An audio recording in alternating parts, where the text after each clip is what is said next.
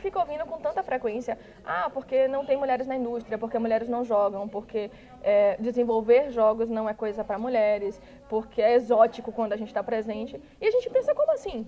Se foi a gente que começou isso, por que apagaram a gente da história e fingem que a gente nunca existiu?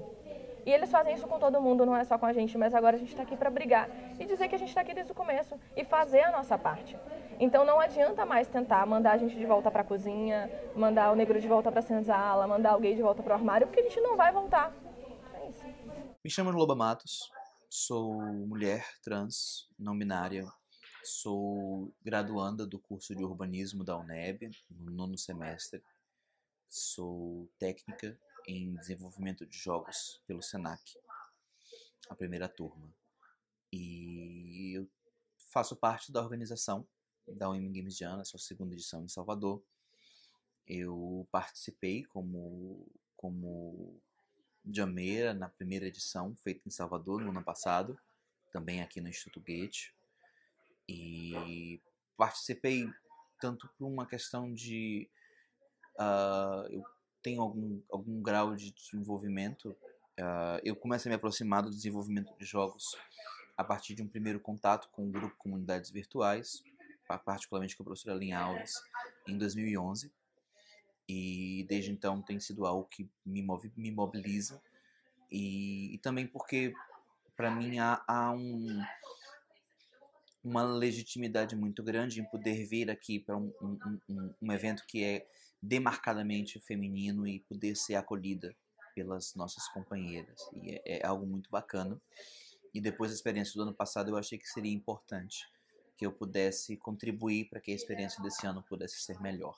Acho que uh, há uma necessidade muito grande de se pensar nas discussões de diferença e inclusão dentro do campo de jogos. Uh, o campo de jogos na contemporaneidade ele se constrói como um espaço profundamente sectário, profundamente tribalista. Uh, não a banda, a banda é boa, às vezes, de vez em quando. Uh, mas de, um, de, um, de uma profunda construção voltada para seus pares. Então eu vou ter muitos desenvolvedores que vão vir dos mesmos espaços e vão contratar seus amigos e as pessoas com quem estudaram e você cria uma, uma relação, meio que um enclave de produção. Não necessariamente isso é a realidade da Bahia, mas também é a realidade da Bahia. E a, o mundo é muito mais do que as pessoas que desenvolvem jogos. A, o movimento, os movimentos de pessoas com deficiência, eles têm um lema que emerge do reconhecimento de que chega um ponto que as pessoas passam a fazer coisas para as pessoas deficientes, mas não necessariamente com as pessoas deficientes, como se fossem essas pessoas fossem permanentes objetos da ação política de outrem, mas nunca sujeitos da própria ação política. E eles vão dizer que nada de nós, nada sobre nós sem nós.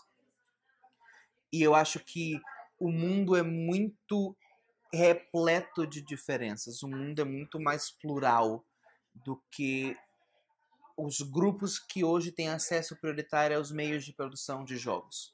E jogo é mídia.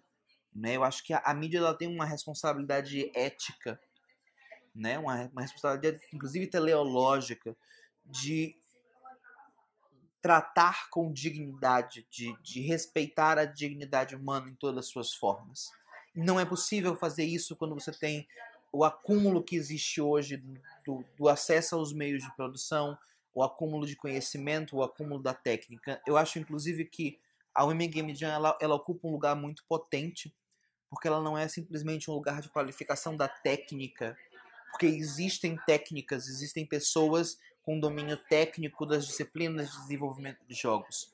É uma qualificação política da importância deste lugar, enquanto pessoas que hoje possuem acesso reduzido aos meios de desenvolvimento pessoas que se constituem periféricas ao cenário, né, à cena de jogos, ao ecossistema de jogos, a importância que tem esse protagonismo, essa, esse posicionamento político na criação de um, um cenário de jogos que seja mais que reflita de forma mais genuína essa pluralidade da, da existência humana.